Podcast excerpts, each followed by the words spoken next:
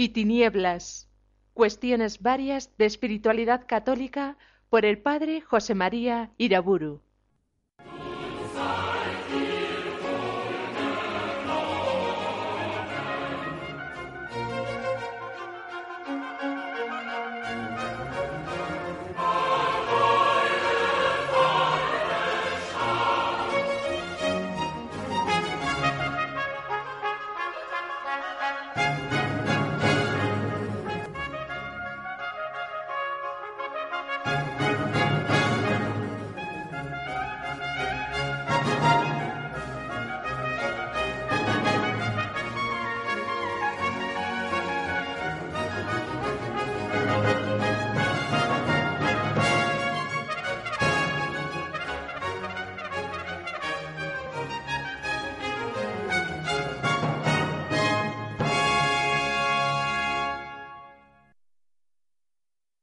En el nombre del Padre, del Hijo y del Espíritu Santo.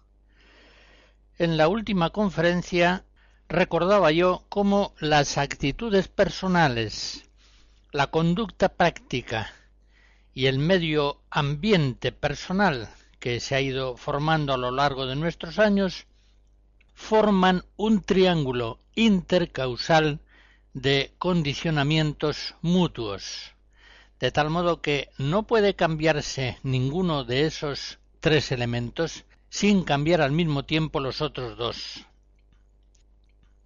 Cuando se exhorta a un cristiano a introducir algún cambio concreto en su vida, con frecuencia responde con una declaración de imposibilidad. Ya quisiera yo hacer tal cosa o evitar tal otra, pero eso no es posible, porque tal factor lo hace inevitable o tal otro lo hace necesario. Y lo más grave del caso es que esto, en no pocas cuestiones, es verdad. Pero no, en el fondo no es verdad, es mentira. La afirmación verdadera sería esta otra no puede introducirse en la vida de la persona un cierto cambio parcial si no se produce en ella un cambio total. Trataré de hacer gráfico esto que digo con el ejemplo de las dovelas que integran un arco de piedra. Las dovelas en el arco que forma el dintel, por ejemplo, de una puerta son las diversas piedras que, encajando unas en otras, forman ese semicírculo.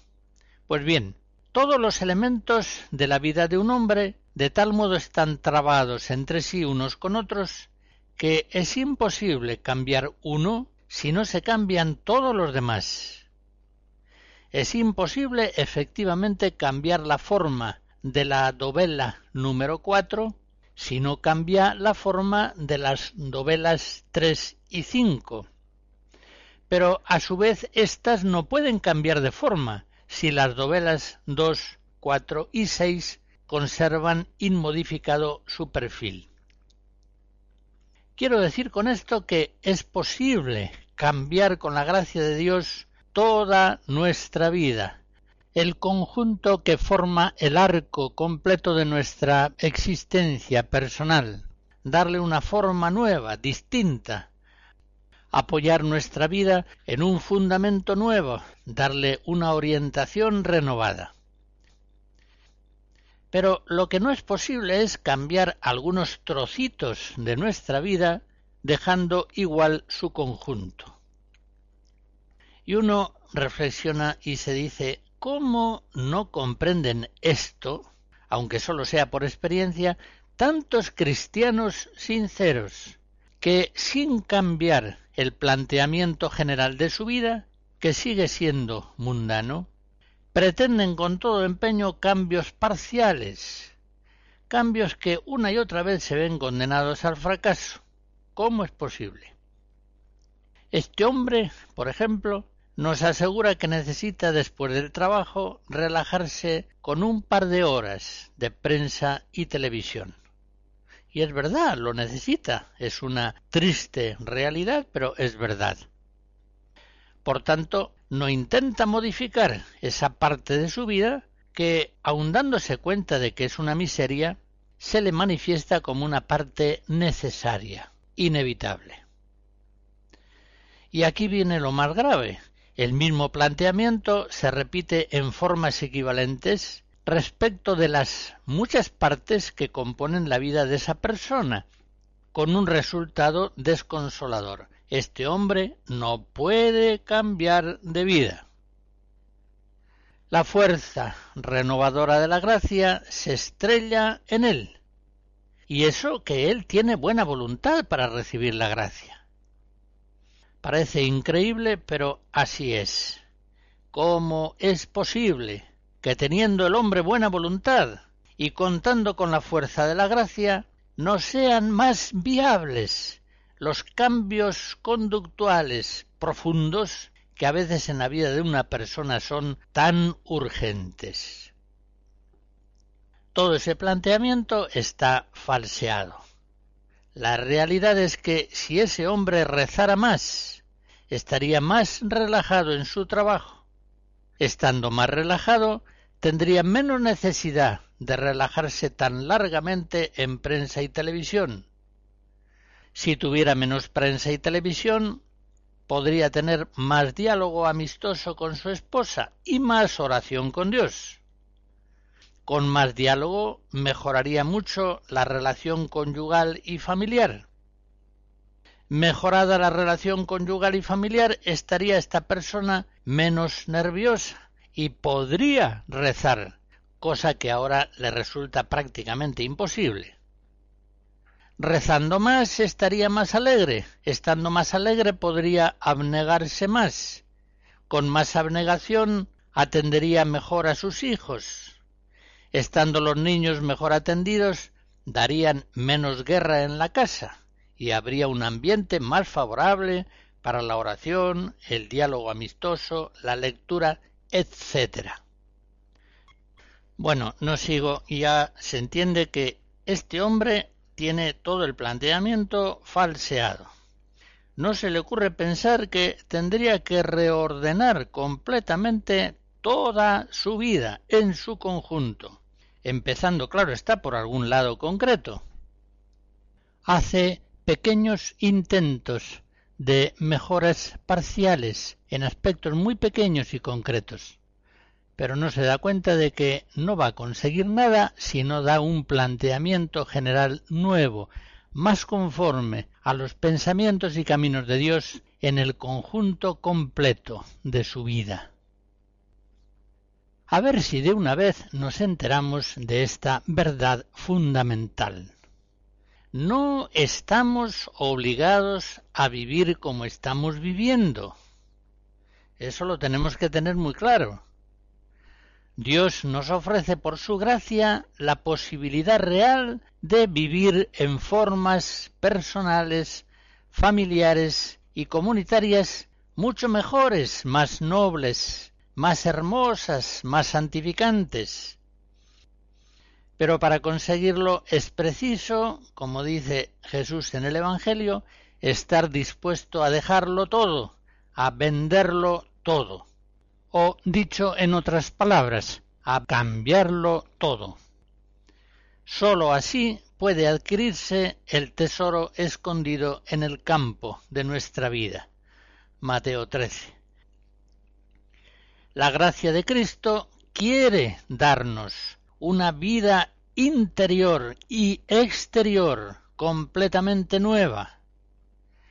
Con la fuerza del Espíritu Santo podemos cambiar toda nuestra vida. Podemos cambiar su planteamiento completo. Lo que no nos es posible es cambiar una parte u otra sin cambiar el todo. Pongo otro ejemplo y es el de abrir espacio para la oración en la propia vida.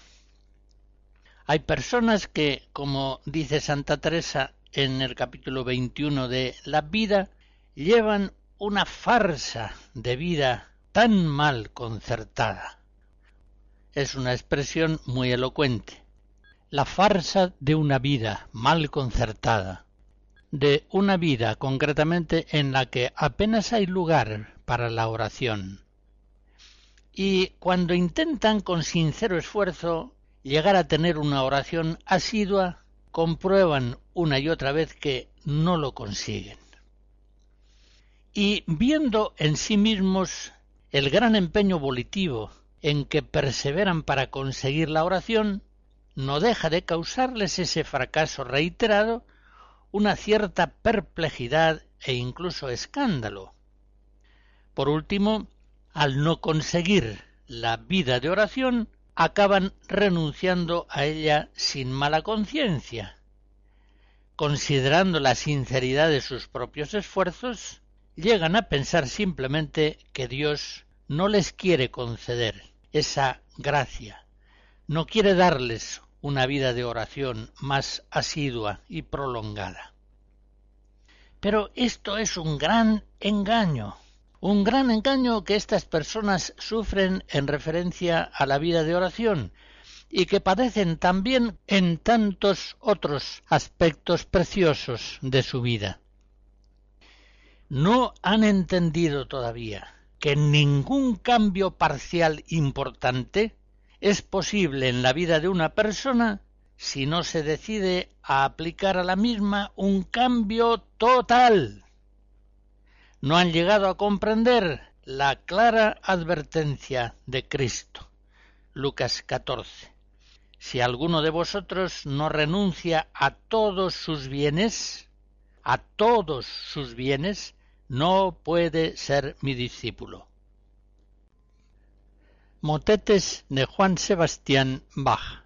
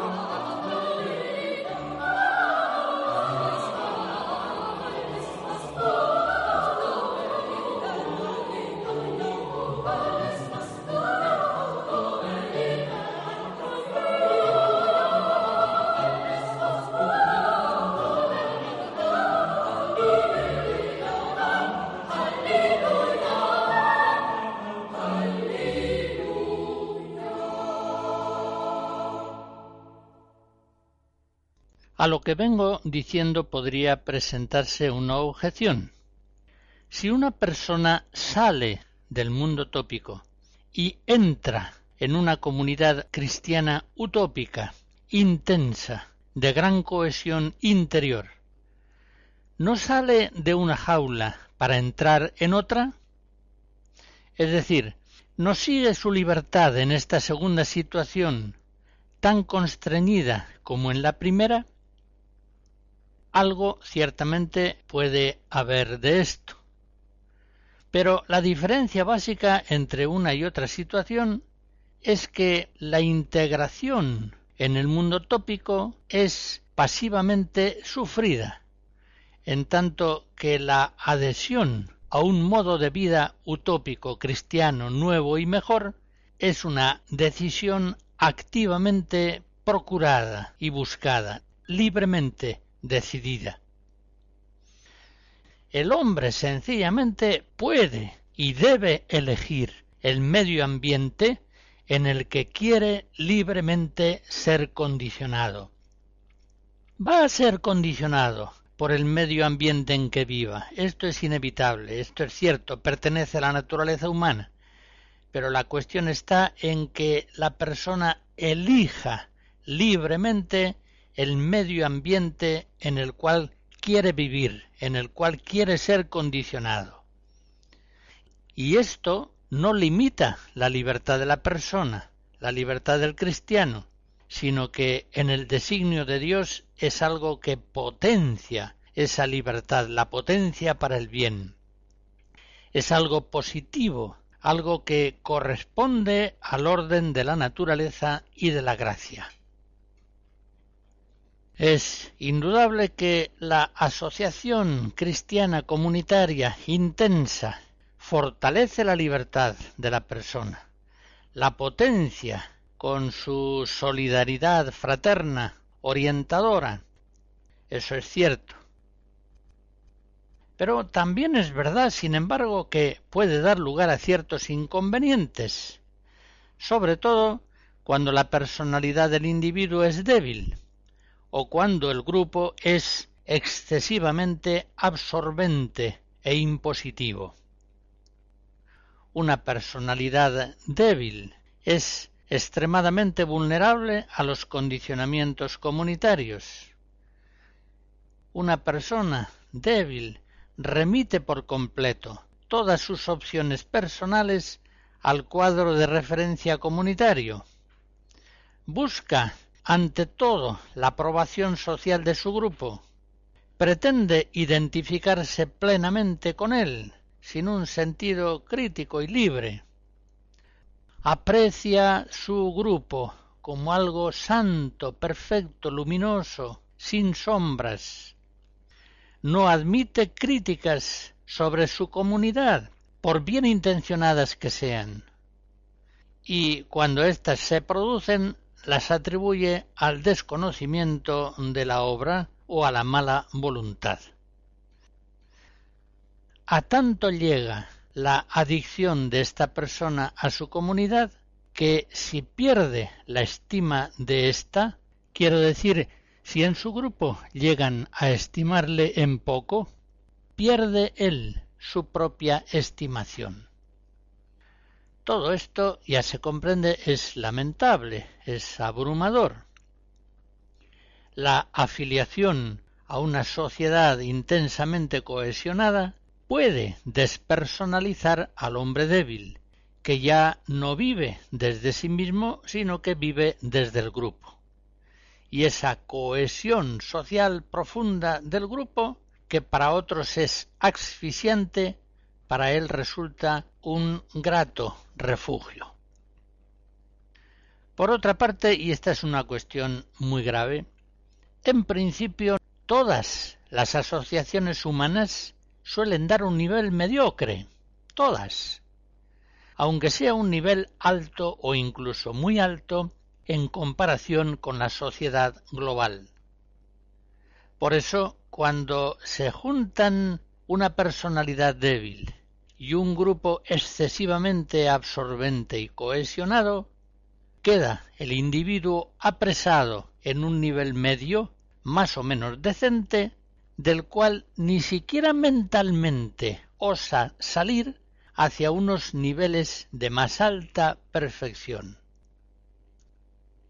En resumen, y viniendo a las claves de una vida cristiana, la persona debe salir del mundo tópico, debe entrar en la utopía de una buena comunidad cristiana, y si la providencia divina permite que no haya ninguna de estas comunidades a su alcance, al menos debe procurar ir formando con la gracia divina en su persona y en su familia un ámbito verdaderamente evangélico.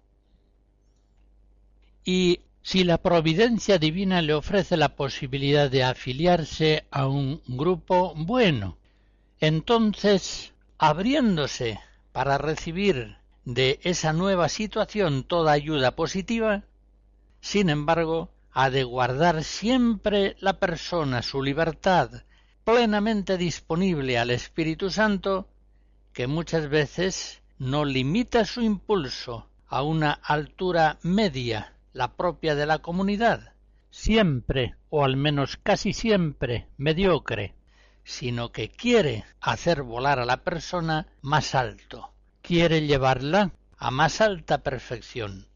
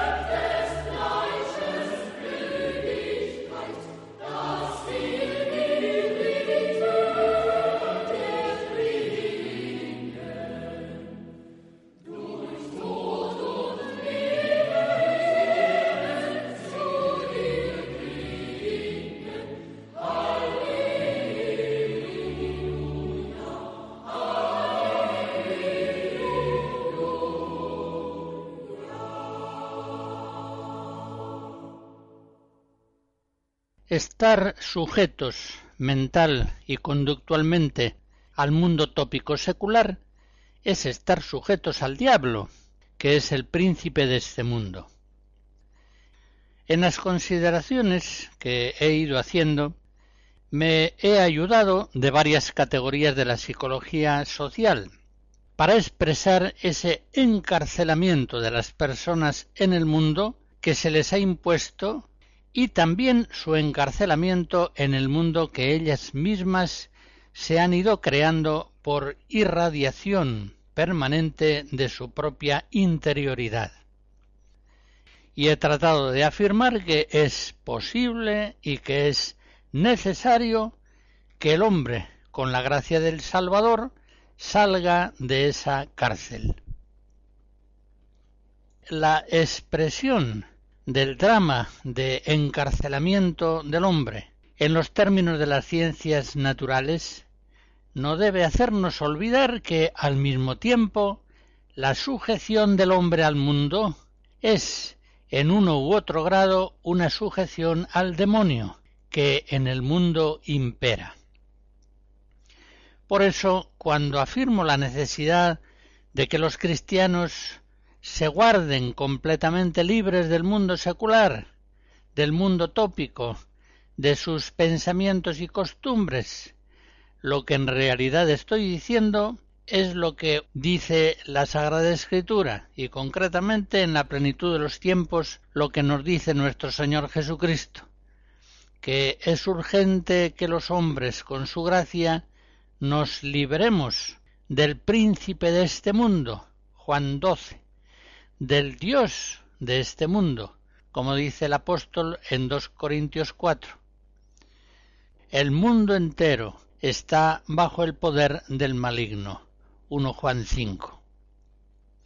Es duro contemplar al hombre sujeto a los condicionamientos mundanos que le apresan como una jaula.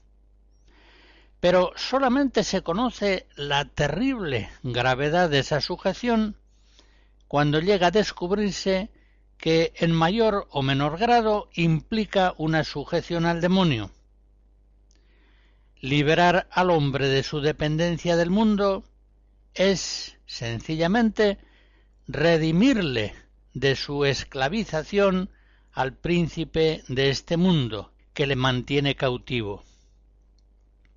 Dicho lo mismo en términos positivos, la libertad del mundo que aquí estamos propugnando para el cristiano nos importa ante todo como condición para una docilidad total, incondicional al Espíritu Santo.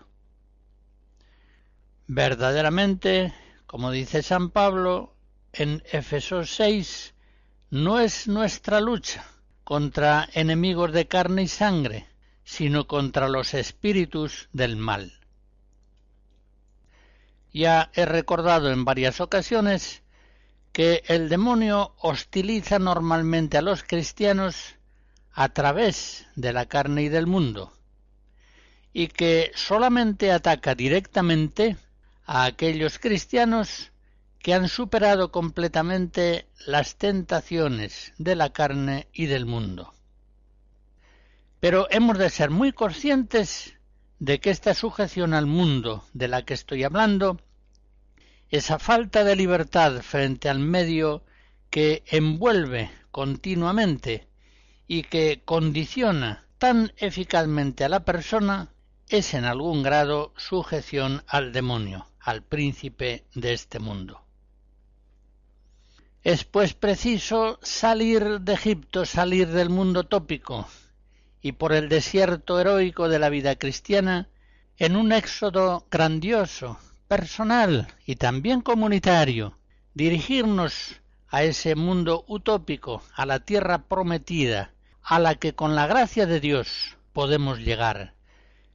Una vida completamente nueva, en lo interior y en lo exterior, en lo personal y en lo comunitario. Es una ley física inexorable que la naturaleza aborrece el vacío.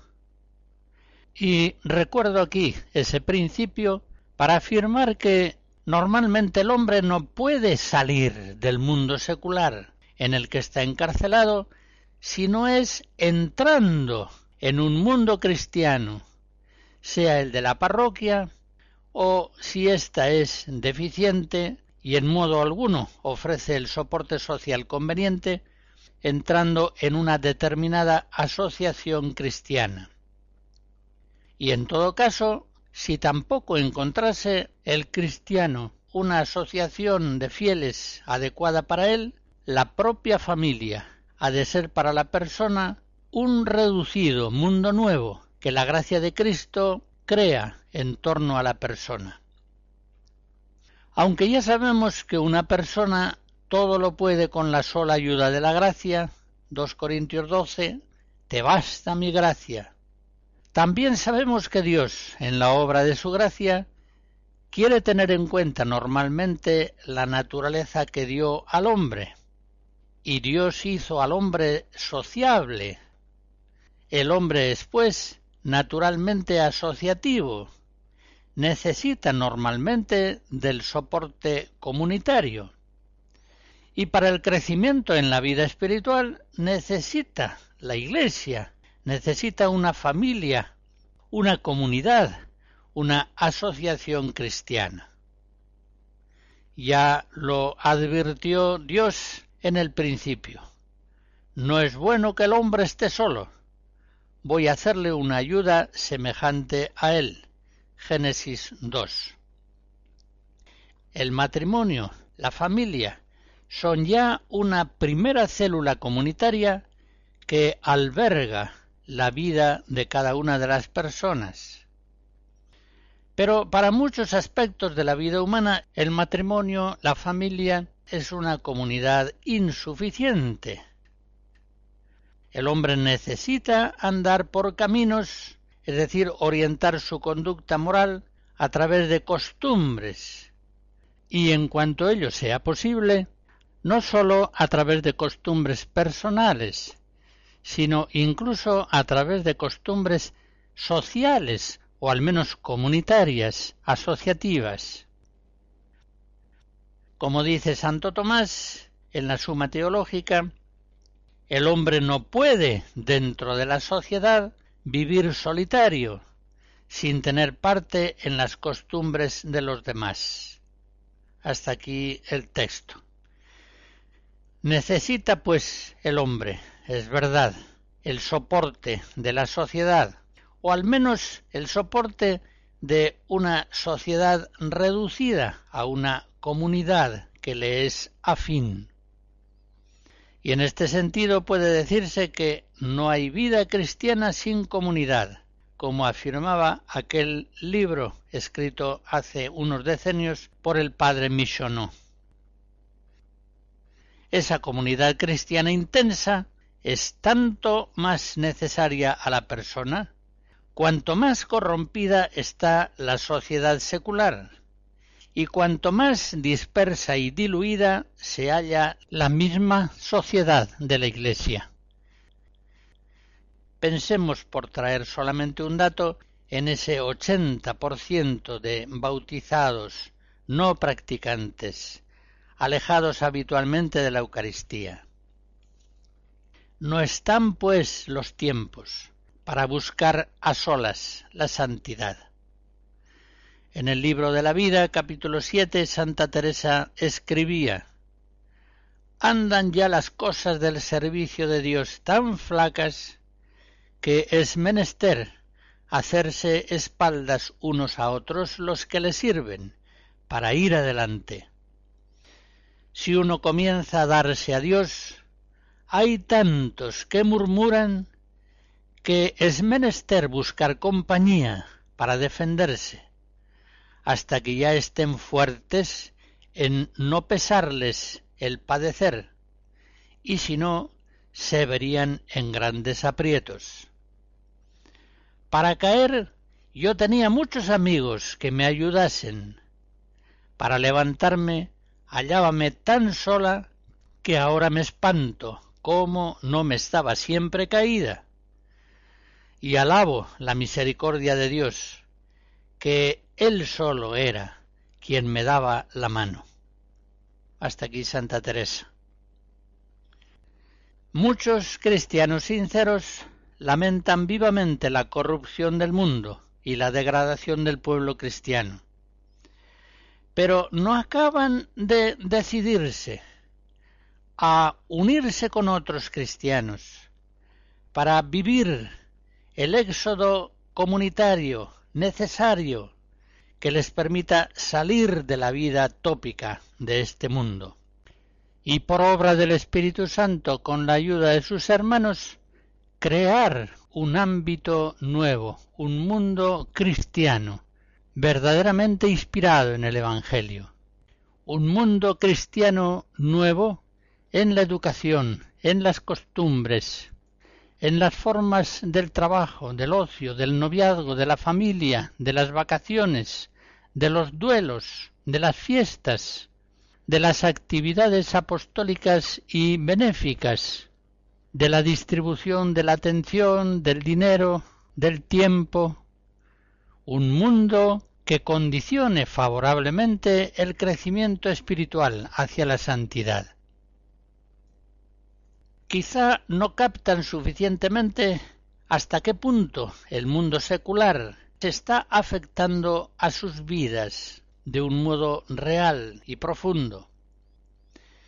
Quizá ellos se consideran buenos al verse comparativamente menos malos que la inmensa mayoría de sus conciudadanos. Y de este modo se mantienen en una mediocridad crónica que por esa vía resulta muy difícilmente superable. No se deciden a salir de Egipto para emprender, unidos a otros, el éxodo hacia la tierra prometida del Evangelio pleno.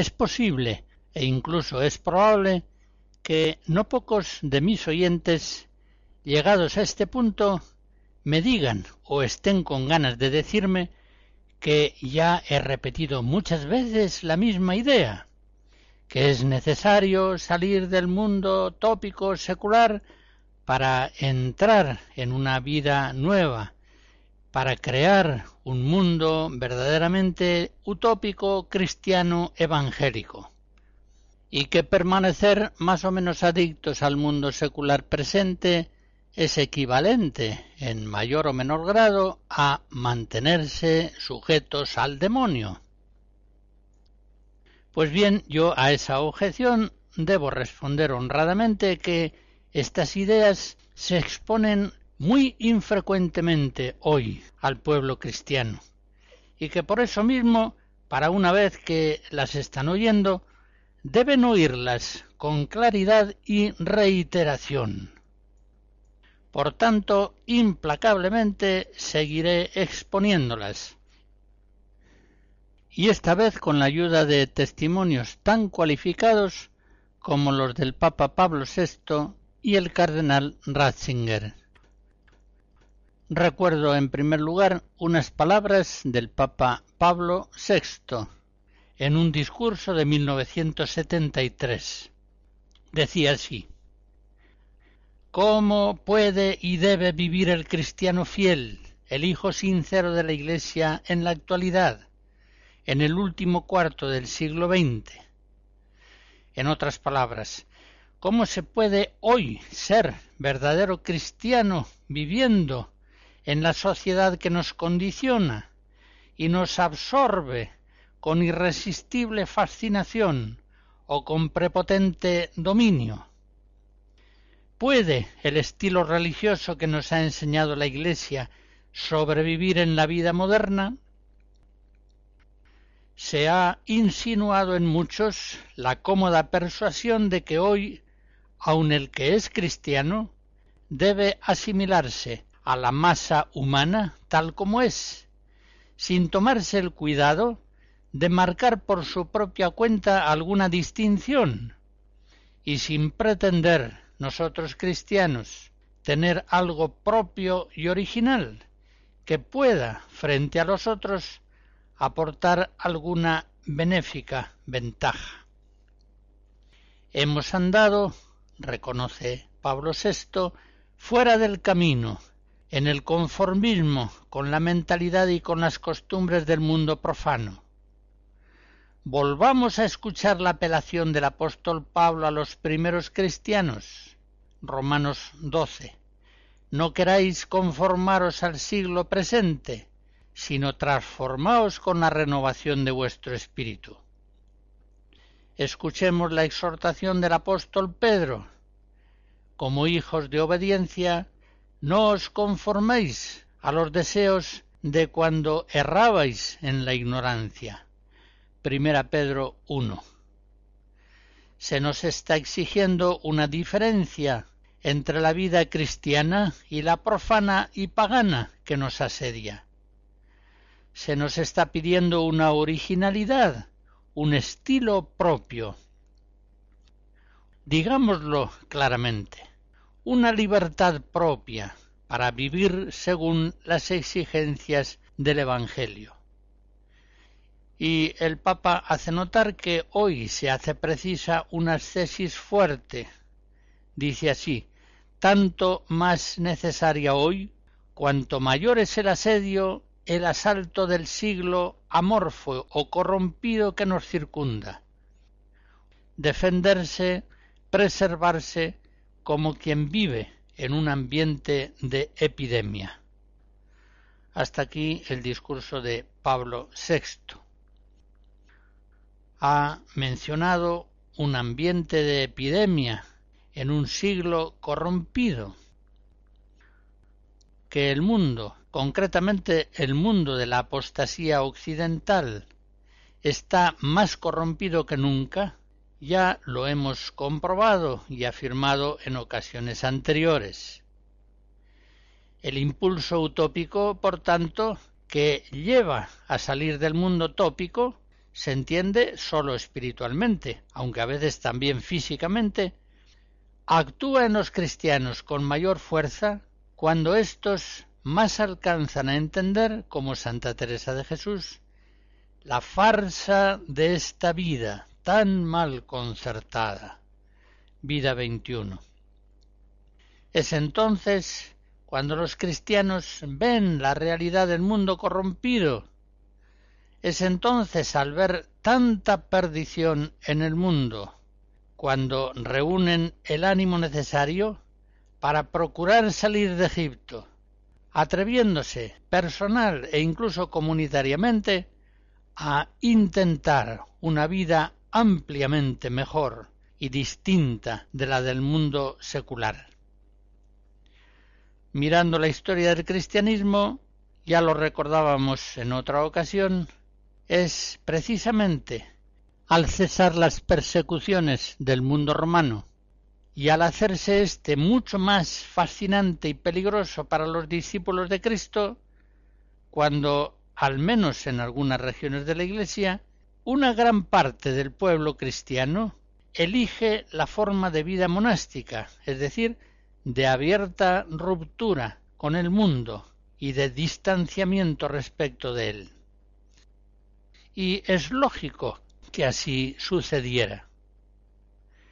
También hoy parece apreciarse en algunos países, especialmente descristianizados, como en Francia, que un número creciente de entre los cristianos más fieles van siendo llevados por el Espíritu Santo hacia formas de vida comunitaria netamente utópicas, formando arcas en las que evitar el naufragio del diluvio universal.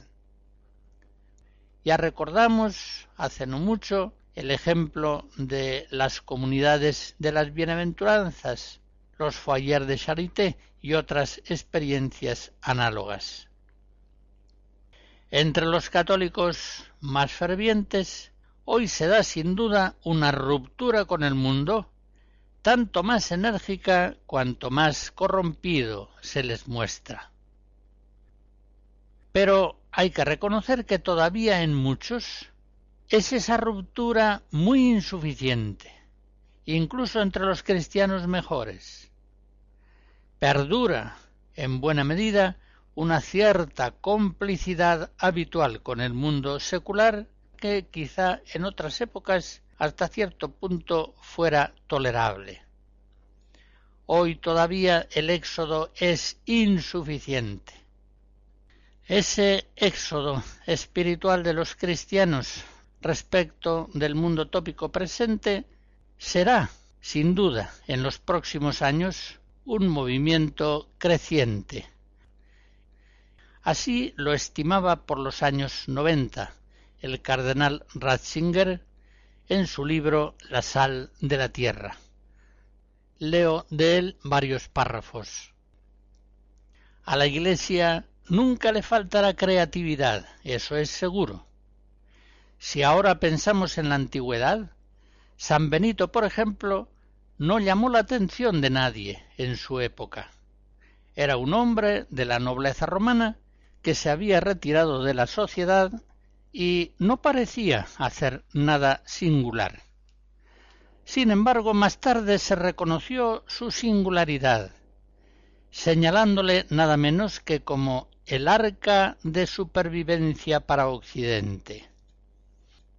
Yo pienso, sigue diciendo el cardenal Ratzinger, que hoy en día también hay muchos cristianos que se retiran en ese sentido, que huyen de ese extraño consenso de la existencia moderna y que buscan nuevos modelos de vida.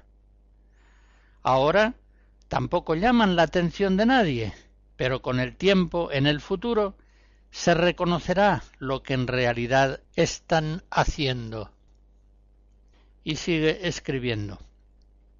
El ambiente cristiano no llega al amplio campo de la sociedad en general, ya no existe ese ambiente cristiano en ella.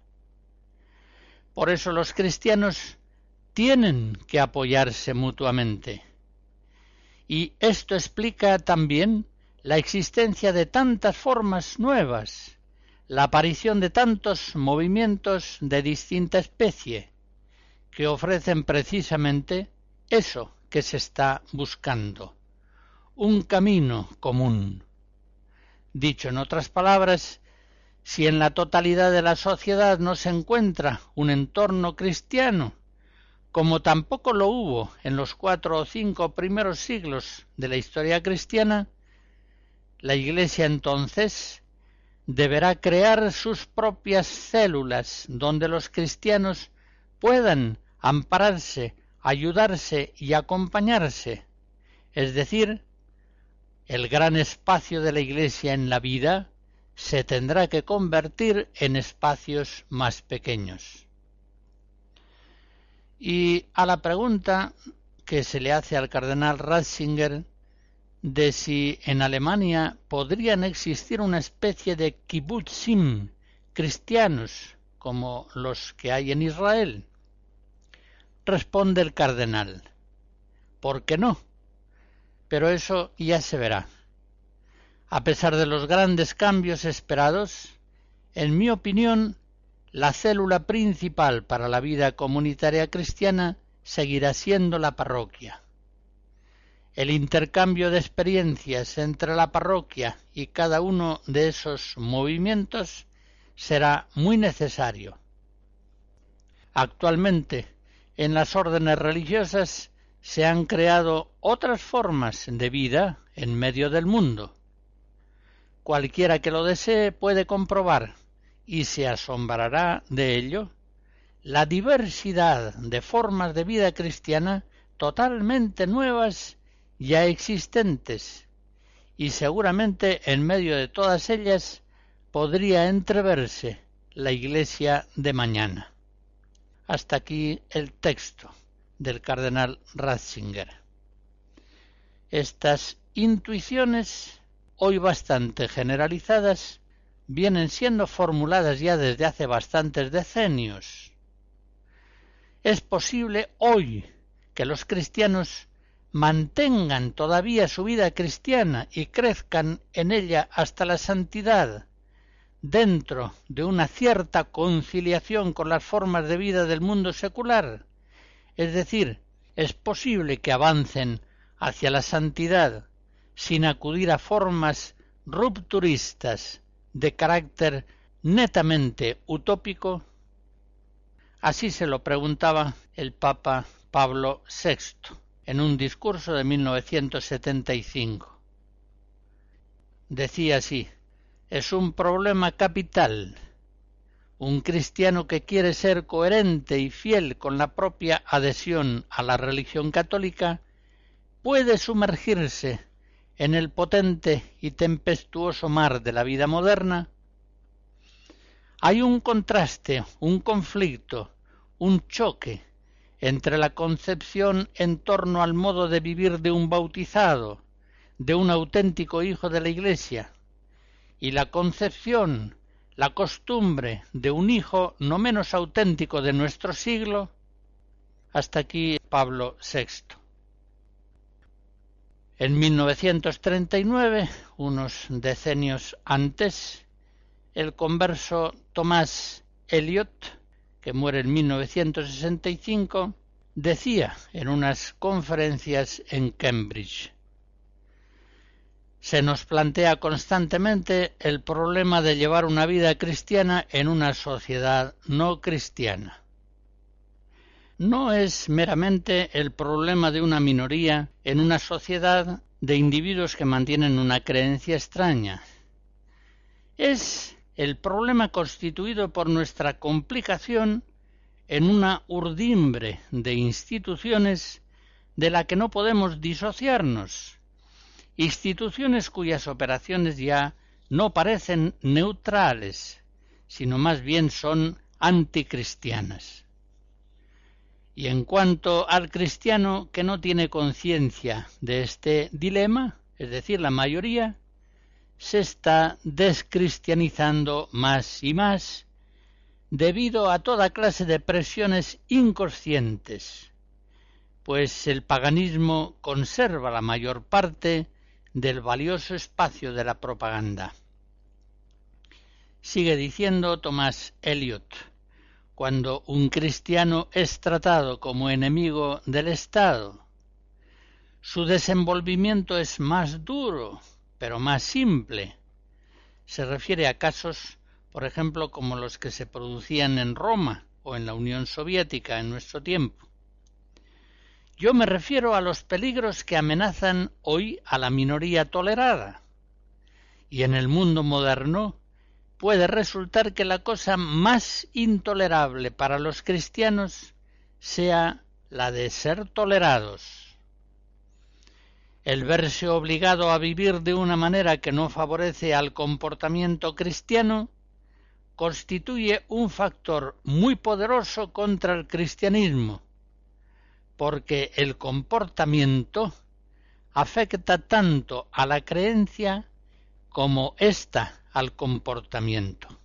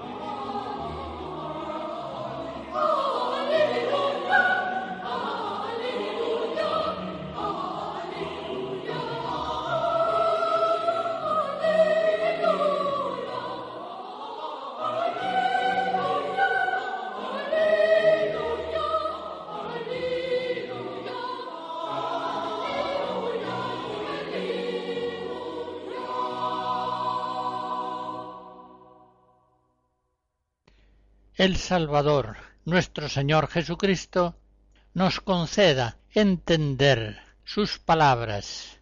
El vino nuevo ha de verterse en odres nuevos. Y por su gracia, por obra del Espíritu Santo, nos dé fuerza espiritual para hacer vida de esas palabras. La bendición de Dios Todopoderoso, Padre, Hijo y Espíritu Santo, descienda sobre ustedes y les guarde siempre. Amén.